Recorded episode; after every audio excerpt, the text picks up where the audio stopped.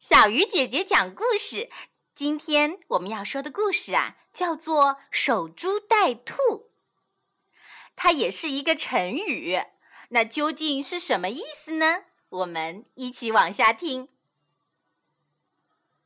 宋国有个农民，种着几亩地，他的地头上有一棵大树。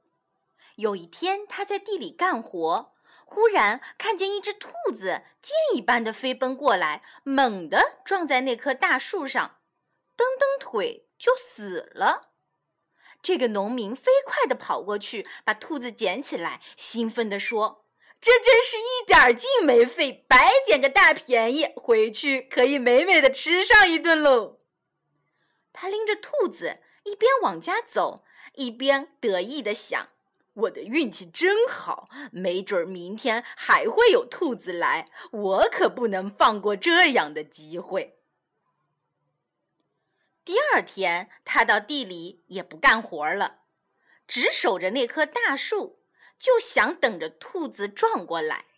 结果等了一天，什么也没等到，他不甘心，从此天天坐在那棵大树下等着兔子。来撞死！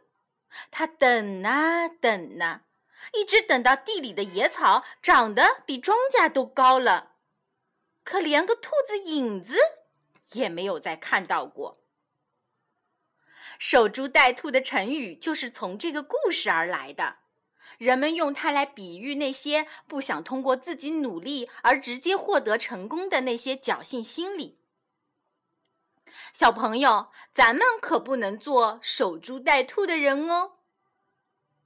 好了，小鱼姐姐讲故事，今天就到这里了。小朋友，我们明天见。